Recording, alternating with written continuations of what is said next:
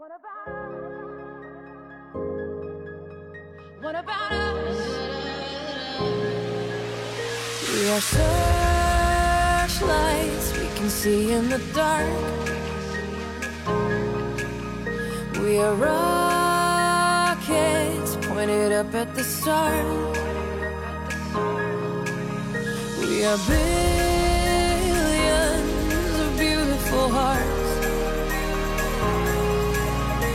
you sold us down the river too far. 闲话加拿大，我是小星。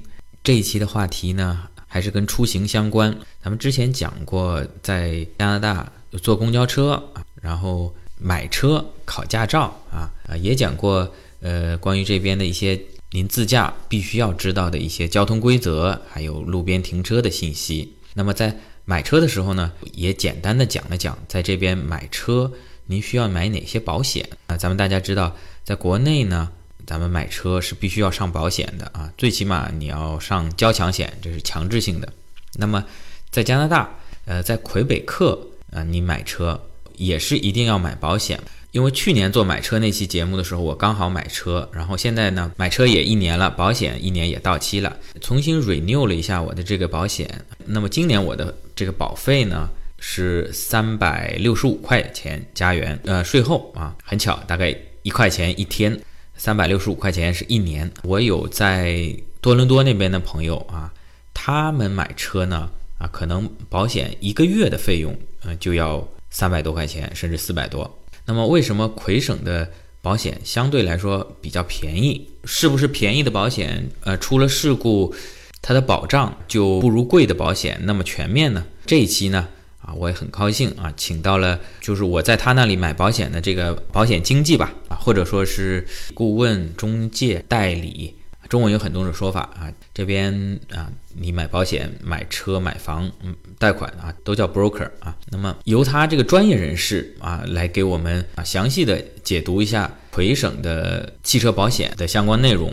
那么嘉宾本身呢，也是一位非常有经验的财产险的顾问，所以这期内容非常的丰富。同时，嘉宾的语速呢也比较的快啊。那我希望大家呢，如果对魁北克这边啊，对加拿大在魁北克这边有关行车安全方面感兴趣的啊，您关注一下本期的节目啊。同时，您可以带着问题去听，可能您的收听效果会更好。你就比如说在魁北克这边啊，如果您买车险。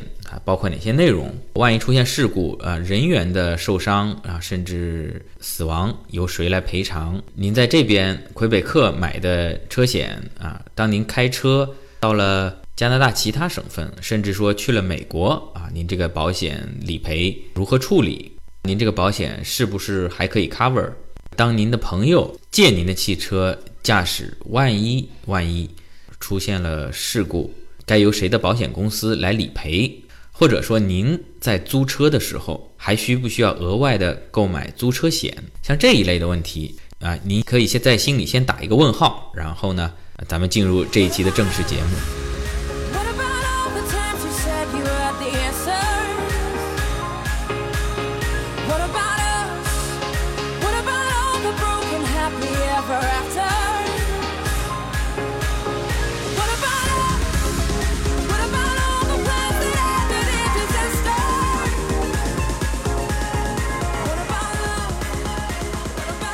哎，那我们请出今天的嘉宾曹胖，啊，跟我们听友打个招呼。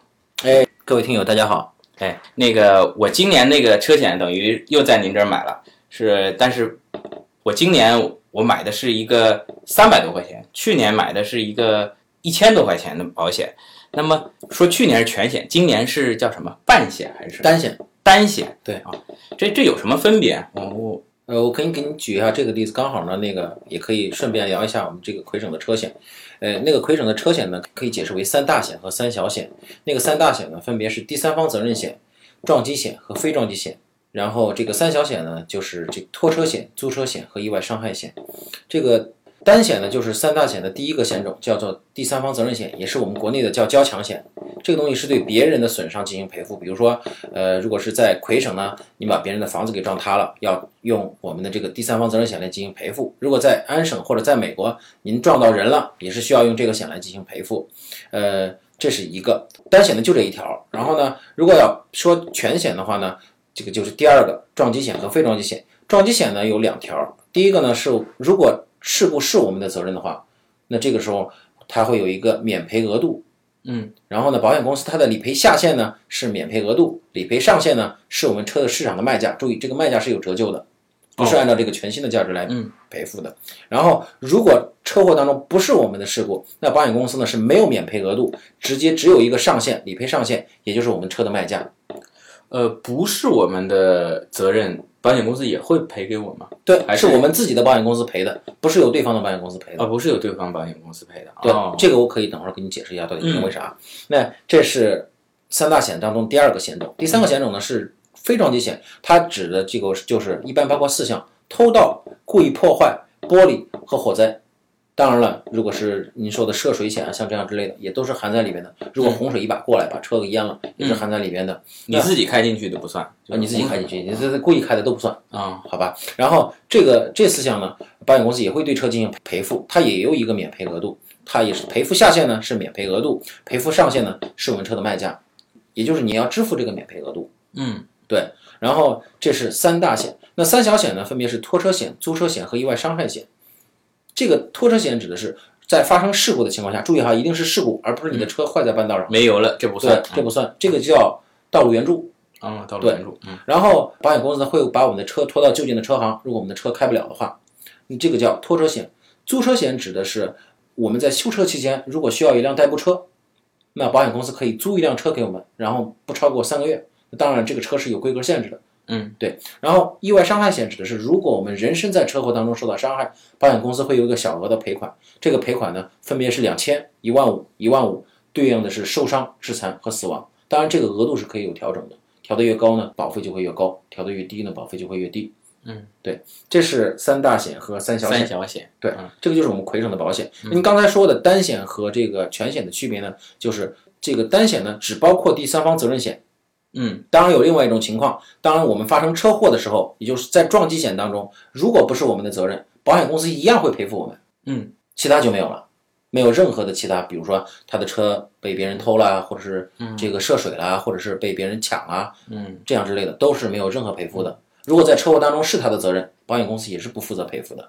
那也就是说，呃，我现在买的这个单险，就是相有点相当于国内三责险，我撞了别人，拿这个东西来赔，对吧？对，在魁省，您刚才举例子，我把别人房子撞塌了，那赔别人房子，诶那房子好贵啊，够赔的吗？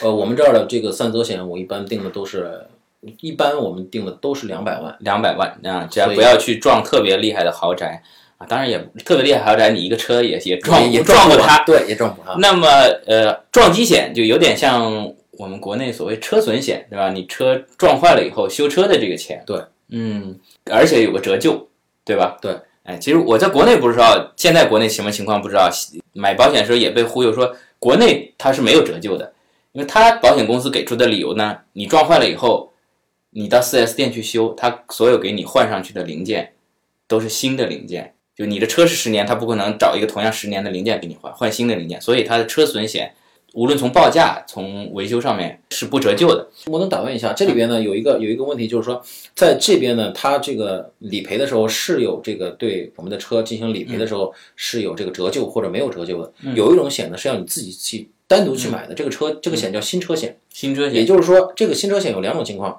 就是如果是你的车是半损，也就是说部分的损失，嗯，比如说修车需要五千，需要一万，像这样的，然后那保险公司呢会对你的车进行理赔，嗯一定保证你的是新零件。嗯当然，如果你没有新车险，它可以去换给你换一个旧零件，比如说哦二零一四年产的，对吧？或者是没有用，或者是我在其他车上有车祸了，这个车报废了，我还有零件，我是有权利换到这上的，因为你的也是二零一四年的车。举个例子。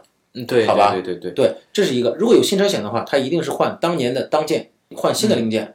第二个，它这个呃，如果是你车全损了，比如说你车被偷了，嗯，或者是你的车这个呃出车祸了，修车的费用比买车还贵。嗯这个时候呢，就我们就定义为车全损。那这个时候呢，他一定是给你买当年的车，啊不管价格是多少。比如说你买了一个，呃，我们买了一个一七年的这个尼桑吧，好不好？这个尼桑，比如说两万八买的，嗯咱按加币哈，两万八买的尼桑。那这个时候呢，二零一七年的两万八，嗯到二零二一年的时候，可能这个钱呢，他就买这个车呢，就不是两万八了，对可能要三万五。嗯，但不好意思，保险公司呢会出三万五把这个车买下来，然后再赔给你。哦，这是新车险。，对，如果有新车险的话，它是这样的，它不论任何后果，只要是你买的当年当款的车，我到新年的时候、那个损失的时候，它一样是换新的这个车。嗯。对，这个是新车险。那您前面说那个三责险，就是嗯。您刚才说在魁省内是把人家财物撞坏了去赔，对，在魁省以外，美国啊或者是安省啊其他地方撞了人也是从这个钱里面赔。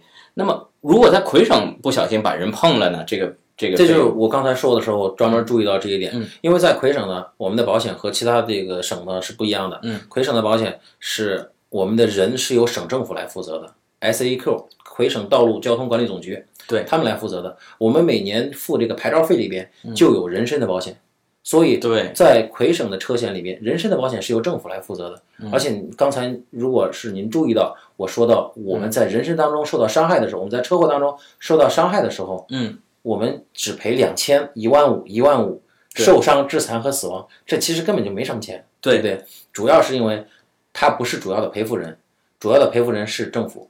对这个，因为之前我也讲过考驾照什么，在魁省呢，你这个驾照拿下来以后呢，意味着你你每年要交八十多块钱，就这个驾照里面八十多块钱里面也含了一部分保险，所以这就是为什么魁省这个车险相对来说比加拿大其他地方很便宜啊。我你看我新买一年三百多块钱，我有朋友在安省，呃，他一个月就要三百多块钱的车险，这个差距还是挺大的。对，因为在安省和美国的地方，嗯他们的保险公司呢是有责任方付钱。你比如说，嗯我是责任方，我要付我的车险，我还要给别人修修车。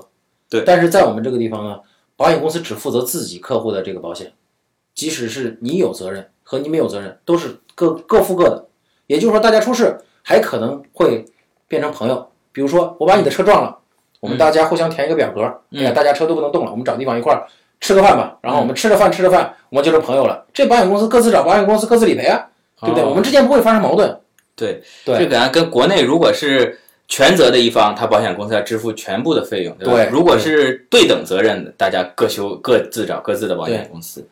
哦，那这样子的话，如果别人撞了我，我完全没有责任，我也找保险公司去理赔一次，嗯，那么保险公司会不会认为我的信誉不好呢？就是一因为国内我知道啊，曾经也有朋友啊，不知道他有没有听我节目啊，一年理赔了四次，第二年就被原来保险公司拒保了。那么这样子，我有可能没有责任，但是很倒霉，跟别人都是别人责任碰了我，我去保险公司理赔，这个也算算不算我理赔了一次？都会有影响的，还是会有影响，还是会有影响，不是说至少说明你运气不好。对，也有一个这样的一个因素，比如说有很多人，大部分的人是每年都没有理赔的。嗯，如果您一年被别人撞三次，那我们会不会考虑到，哎，这个人是不是开车习惯有点不好？嗯，这个人是不是有时容易紧急刹车？尽管不是你的责任，可能或者是你老是去那个比较容易出事故的路段，对，这也这还是这也会有这也有它也有它的道理啊。对对那么我还有一个疑问，就是您刚才说嗯了，就是这个赔车呢，它的最低线是免赔额，最高线是你这个车车价嗯加上折旧。那么我在国内也买过车险，当时都有一个加个几百块钱，有一个叫做不计免赔额，就是说我加了这几百块钱以后，我即便修几十块钱，我也可以找保险公司理赔，就从它的免赔额就直接降到零，从零开始赔。那么咱们这边的车险，这这边也有不计免赔的，你嗯也可以加一点钱做成不计免赔，但是我个人觉得没有太大意义，不代表其他人哈。嗯，因为我们每次这个保险费，我们每次要报险的话，第二年保险费应该涨都涨的，而且在一般的情况下，保险费都会有一定程度的上涨，原因不在于我们有没有出险，而原因在于通货膨胀。嗯，比如说你今年修的车，你今年出了一样的事故，我们五千块钱可以修可以搞定，嗯。但是明年呢，可能就要五千两百块、五千三百块，有一个百分比的，所以保险费呢也会跟着有一定程度的上涨，这是第一个原因。第二个原因呢，我们这个保险费上涨的幅度呢是由小到大，我可以把它说一下顺序。第一个就是我们当年没有任何保险记录，没有任何报险记录，嗯，我们一切平平安安，这一年过了，然后呢，这是最好的。第二个好呢，就是我们出过事故，但不是我们的责任。嗯，第三个呢，就是我们出了事故是我们的责任是我，们的责任。对再往下呢，就是我们出了两次以上的事故，嗯这样的话，我们会对保费有更多的这个可能上涨有更大的上涨。如果你能出两次，两次都是你的责任，嗯，有可能会引起保险公司的这个第二年的拒绝拒绝保险保。嗯，他想你也有骗保的可能性啊。一旦是一一旦被保险公司拒保，因为在加拿大这个地方，信用社会、保险公司啊、银行啊都是联网的，到时候会无论你再买保险啊、贷款啊、买房啊，都会有比较说不好听，会有比较严重的影响。对你刚才提到这个骗保的可能性，嗯，保险公司在发生每次事故的时候，都会有理赔专员，嗯，来专门去这个研究你这次事故，嗯，他只会是在排除了骗保的可能性之后才会给你赔款。嗯，如果他发现有骗保的情况，甚至是你刚开始在保单的时候有假的这个信息，他可能直接就把你的保单给 cancel 掉，或者把你的保单给取消掉，就当我们从来没有发生过这种保险。嗯，而且不会去理赔你这个事故。比如说，你告诉我说你今年可能会走一万公里，当理赔员去看你的车的时候，发现你已经走了五万公里。哦，对，那这个时候呢，保险公司可能说，哎，他的保费呢要按五万公里一年来算。嗯，那这样的话，您的保费以前是多少钱？您要把这个保费缺的保费给补回来。补回来。对，或者说您说我家里这个嗯孩子没有驾照，他不会开车，嗯但是呢发生事故的时候呢，有人看见是这个孩子在开车，而且这个孩子拿的有驾照，那这个时候呢，保险公司完全有理由说这个您告诉我孩子没有驾照，嗯，他有可能会拒赔的。嗯，对，对不起，我不支付这次事故。好的，嗯，那么呃，还是说刚才的免赔，那我现在我买的这个保险就是免赔额度是多少？一千块钱啊，您买的这个保险呢是属于单险，单险。它是没有免赔额度的。哦，原因在于您如果出事故是您的责任，赔别人，嗯只能拿你的这个付的那个两百万第三方责任险是赔付别人，您车您自己要支付的，所以没有没有什么免赔额度。那我去年买的那个全险免赔，这边一般是多少？这边呢，一般这个是免赔额度呢，我们行业习惯定的是五百和两百五十块钱，五百。也就是说撞击险里面免赔额度是五百，非撞击险里面免赔额度是两百五。那么有三种情况，我个人哈喜好是有三种情况，我会把它定成一千和五百稍微高一点，这样的话我们价格会便宜一点点。这三种情况分别是，如果是你是刚来的移民，嗯你没有中国驾照，嗯，这是第一种情况。第二个，你是第一次买亏损的车险，嗯。第三种情况，二十五岁以下单身男性，这三种情况出事故的事故率在保险公司看来是比较高的，所以它的保费是比较高的。我把它定成五百，就是如果你的保费分成两个可能性，一个是五百二百五，一个是一千五百，那么它们两个价格差别会比较大。会比较大，对就是当你他认为你出事故可能性比较大的时候，它的保费首先会贵，但是保费贵的时候呢，你免赔额提的高一点呢，就会这个折扣会更多一点会。稍微便宜点，对，就这个意思。然后那个第三责任险主要是我们撞坏了别人来赔的，那对这个一般来说国内有一个叫交强险，这个交强险就是第三方你撞了别人是就只有十万，然后你还可以另外买一个叫什么三责险，就是可以哦赔到更多的。一个交强险是等于国家政府哦，这边的交强险是五十万。五十万，对吧？对，就是说这个这个人真的是差的一塌糊涂了，因为这边法律规定的是你必须有一你要开车必须有保险，嗯这个保险呢不管是谁，嗯必须有一个人要保你。嗯你如果把你的这个信息发给五个以上的保险公司，嗯，五个保险公司全都把你拒了，这个时候呢，你可以去到市政市政府部门来申诉。第五个给你报价的保险公司，或者第五个把你拒的保险公司，嗯，必须要保你。嗯嗯不论是什么样的情况，他都要保你。那这个时候呢，第五个保险公司可能就只会给你发一个五十万的这个第三方责任险。哦。对，那么我们通常买这个三责险，我今年就单险就是一个三责险，呃，你给我买的这额度是多少？两百万。两百万。对那最低和最高我可以买多少？一般呃，一般来说呢，我们这边有两两种哈，我们不说那个五十万的，那啊个五十万真的是。真的是特别差、特别差的。嗯我们讲一百万和两百万之间的区别，那它本身的价格呢，可能一年也就是二十块钱到三十块钱左右，其实并不多。那么我一般给客人上的都是两百万的。这个两百万，的嗯在什么时间用呢？在魁北克省，如果你撞到别的行人，别的省的行人，美国人，嗯这个时候有用。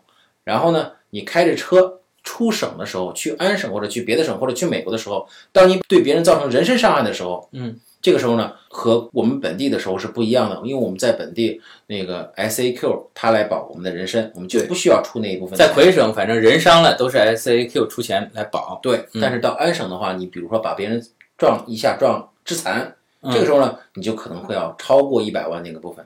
哦，就要赔很多的钱，万一如果你的保额不够，比如说你比给别人造成人身伤害，嗯，损失车家人总共一百五十万，嗯，你只有一百万，不好意思，你自己要出五十万从腰包里出来，嗯，然后呢，你要这个赔偿给这个对方，这样的话你就得不偿失了。对，所以这个三则，因为反正也只差几十块钱嘛，还是这个两百万的比较放心一点。同样买保险啊，那您刚才讲到了，就是说，如果你在买保险的时候，说我太太或者说我小孩没有驾照，他不开，啊，后来呢，结果出事故的时候他开了，而且也有驾照。当然，有驾照还是比没驾照好了。没驾照那可能还有是国内就算是无证驾驶，有也有涉及到刑事犯罪。如果出了什么大事的话，那么您能不能说说，就是我现在买了保险以以后，有哪些情况下是保险公司不理赔的？包括像国内好像酒驾也是不理赔的，对吧？在咱们嗯加拿大魁北克省有哪些情况呃不理赔呢？嗯，在这边一般来说不理赔的情况很少。如果保险公司能证明你这个保单一开始就是作假造成的，嗯所以肯定会不理赔。嗯，第二个是由于你是这个你的驾照嗯是作假的，嗯这个保险公司是完全有理由不理赔的。嗯，然后您保保单的时候撒谎是不理赔的。嗯即使酒驾，你的保险公司都会理赔，酒驾也是酒驾也理赔的。但是呢，酒驾可能会导致理赔是理赔了，但是你那警察要抓我，跟你的驾照没了。对驾照对警察要你的保险调我驾照，你酒驾造成的所有的损失，保险公司都会给你赔，因为别人并没有犯错，是你犯错了，对不对？你的车呢，保险公司也会理赔，也会给你理赔。但是呢，由于你这次酒驾，你的驾照没了，嗯然后呢，这个所有的保险公司都不会再给你保，都不会再给你保险了，或者是给你保险的价格可能是这个以前的三倍，嗯而且你这个以后开车的时候，嗯它会有一个小的设备，这个小的设备呢，啊你必须吹一下，它这啊个对对对才可以启动，对对吧？如果你不吹的话，这个车是启动不了的，你没办法开。对对对对，这个是醉酒驾驶。咱们呃之前也有很多朋友跟我要那个魁省考驾照的那个材料，呃里面也有这道考题。你驾酒驾了以后，这个叫是 S A Q 对吧？对，S A Q，他会给你车上装一个这个，你每次开车之前吹一下，没喝酒才能开。对是这样的。那么国内我知道还有就是有一些比较奇葩的规定啊，比如说你自己撞了你的直系亲属，呃，就是你你比如说你把你太太撞了，这个他是不赔的，他怕你们联合起来做个嗯假账或在者这边没有，因为没有这方面的刚才我们说过，嗯这边人的伤害呢是魁省政府造成的。嗯如果是你一不小心真的把你太太撞着了，嗯然后你的车保险公司会帮你赔，你的太太呢由政府来负责。由政府来负责。还有就是，呃，我知道国内有些比较奇葩的，比如说在 4S 店，他帮你保养修车的时候，在店内撞了，保险公司好像也是不理赔的。这边嗯也是不理赔的，但是原因原因不是因为说保险公司不赔，而是说这种事情有车行的保险公司来赔。哦，车行的保险公司会会负责所有在他这个车行之内发生的一些事故，对，都会行。不仅仅是车行，嗯，就是呃，比如说洗车的时候，嗯会有人开着你的车，嗯或者是你在酒店的时候有车童，对不对？对你把车放在那个地方有车他给你开趴车，当你把你的钥匙放入别人的手的那一刻起，嗯你已经把你的这个保险，你就没有，你就不需要再用你的车保险了，嗯是由对方的车保险来负责。如果他对车造成损伤的话，所以你自己的保险公司就不会赔了，而是由对方的保险公司来赔。啊、那您刚才说了，就是说，比如说我把这个车子给我小孩儿或者给我太太去开，有可能产生事故，或者说我当初没有声明，但如果我当初声明了，说我太太有驾照，嗯，我给她开，如果出了事故，还是可以理赔的。对，这是正常的。嗯，对。然后我知道在国内我买保险的时候，也有一个叫所谓叫呃指定驾驶员，就是说我我买了这辆车，给他买保险的时候，我说这辆车就是我小新我来开啊，还有我太太，我们两个人开，那他保费呢会适当的有些折扣，因为国内这个车险是跟着这辆车的，而不是像这边车险是跟着我这个，主要是跟着我这个人的，所以说我指定驾驶员会有折扣。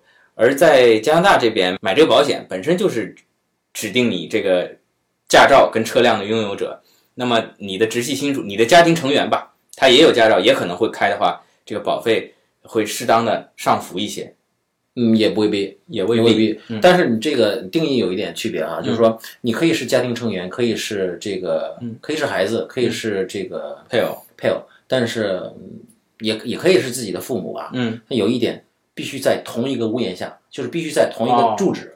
嗯嗯，你的孩子，如果你的孩子现在搬到另外一个地方，嗯对不起，他不是说随时可以开你，他可以偶尔开你的车，嗯嗯都可以偶尔开你的车，嗯，因为我们的这个车呢，你有指定驾驶员，我们这、我们这边叫第一驾驶员和第二驾驶员，嗯。甚至第三驾驶员，嗯。第一驾驶员肯定是车主，嗯，第二驾驶员呢可以是你的配偶，第三驾驶员呢可以是你的孩子。注意，这个时候加孩子，二十五岁以下单身是最贵的。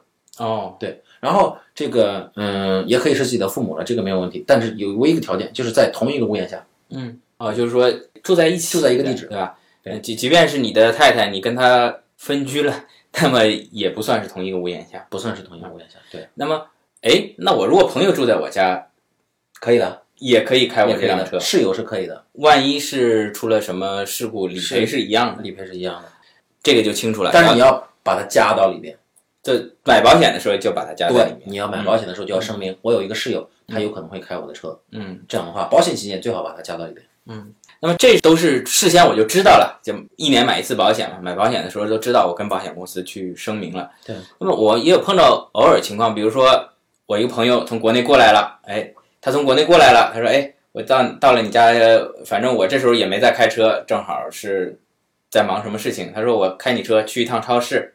像这种情况下，万一出了事故，这个保险公司赔吗？呃，我们先不管是国内的朋友还是国外的朋友对啊，这个首先呢，我们作为车主，嗯，我们有责任，这是我们的责任，否则保险公司是不赔的。嗯有责任确保借你车开的人有正规的合法的驾照，嗯，这是其一。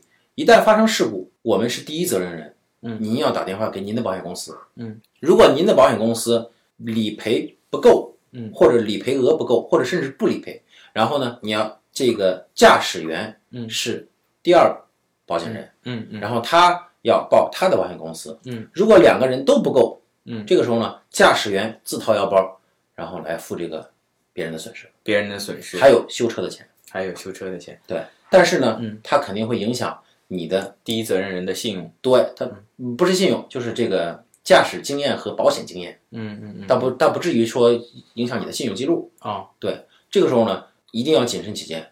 嗯，所以我们这边一般也是老婆和车都不外借。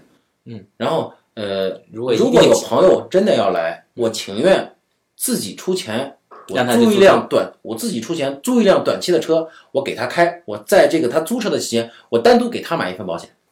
哦，比如说他要来半个月，对吧？嗯我去租一辆车，一天我不知道四五十块钱，对吧？嗯然后呢，我再给他买一份保险，这一天的，这样如果他出事故的话，不会影响到我的身上，对的，而且他用车也更方便，对就是说，如果朋友偶尔借开了一下，是可以的。赔还是会赔的，但是可能会影响你日后再买保险，嗯包括你的驾驶记录、保险记录会有一定的影响。对啊，刚才曹胖也说了，老婆和车都不外借啊，如果一定要借一样的话，借老婆。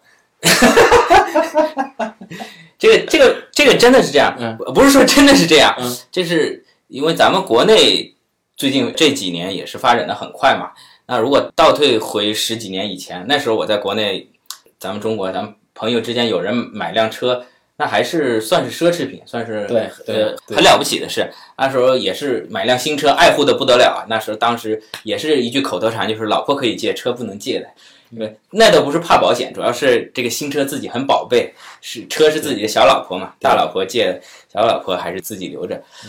那你您刚才也说了，就是说如果真的好的朋友实在要借，咱们也可以给他租辆车。那么还有一些朋友，咱们国内过来直接也不是说跑跑这儿来找您借车了，直接咱们机场就租辆车去自驾。那通常在租车的时候，好像会有买一个保险，还有另外咱们再单独买保险嘛。呃，关于这一些，咱们因为很多朋友、很多听友也对移民没什么兴趣，但是加拿大的大好河山旅游也挺有兴趣，自驾游也很火。那么关于过来如果租车或者加拿大本地的朋友偶尔去租个车这方面的保险，呃，您有什么建议？嗯，这边是呃我们不可以把它就按你的问题分成两种情况，一种是我们这个国内的朋友过来，嗯。租车，这个很简单，这个在租车行的时候，我们选定车，然后呢，他们这个租车方呢会自动给我们提供一个，他们会给我们推荐我们要买的保险，保险费是多少钱，我们把钱交了，这就完事儿，嗯，对吧？您稍微等一下，就他一般会推荐有一些什么全险很贵很贵的，有一些相对便宜一些的，您觉得嗯，是我的话，如果租车的话，本来本本来就是短期，嗯我肯定会买全险，因为我们刚开始到这个地方，人生不熟，嗯地理不熟，开车习惯不熟，嗯然后呢，能买全险的话，我一定会选买全险，毕竟只有十几天、二十几天那样子，应该也真的是贵，应该也贵不到哪儿去。但是呢，它是给我们买了一个保障，买个知道安心。对，你知道的是人，万一我们真的出事的话，真的是有保险公司对，能对我们进行理赔。对，然后如果是我们是这个本地的，我们加拿大的这个人，真的是要出去玩的话，嗯，这个时候也很简单，不需要在这个付租车的时候别人推荐的保险，因为我们哦本身的车保险已经含有这个租车的费用了。为什么？一个人一次只能开一辆车，嗯，你不能一次开两辆车出去吧？对对吧？对对对只要有一个条件，就是你现在的这款车是待在家里车库不动的，嗯，你就可以开你出租的车，你租的车出去玩了。哦，这个也是给我很大启发。就是说，我现在比如说我在您这儿买了一个车险，嗯，然后我刚好比如说想想到多伦多那边找我朋友玩玩，我不想开车过去，我火车或者飞机过去，到那边我又租了一辆车，哦，这可能跨省的负责可以的没问题问题又复魁省的保险是全北美都可以用的啊。那或者是魁北克城吧。Anyway，我到那儿当地飞机下来租了辆车，在那边开的时候，这个保险我在您这儿买的这个我自己这辆车的保险已经是 cover 到了，是吗？对，没问题。哦，那这个大家知道了，如果是已经在加拿大这边买了车、买了保险的朋友，您如果再租车，就没有必要再买他们推荐的这些乱七八糟。有一点需要注意，如果是您买的全险的话，嗯这是没问题的。如果您买的单险的话，啊、这一点要注意。第二点呢，这个您要和您的这个保险公司确实一下，和您的 broker 打电话问一下，和您保险公司打电话问一下，看您这租您的这个车保险里面有没有这一项条款，嗯。这要确认的。呃，这个租车您刚刚说了，就是说，呃，人身伤害如果在魁省本来就是保的，对吧？嗯。然后咱们旅游过来朋友呢，建议买个全险。然后，因为咱们魁省很多人身伤害本身车辆的注册费里面就包含了这块保险，对，所以我看到很多租车公司的车啊，好像都是安省牌照的，就是朋友从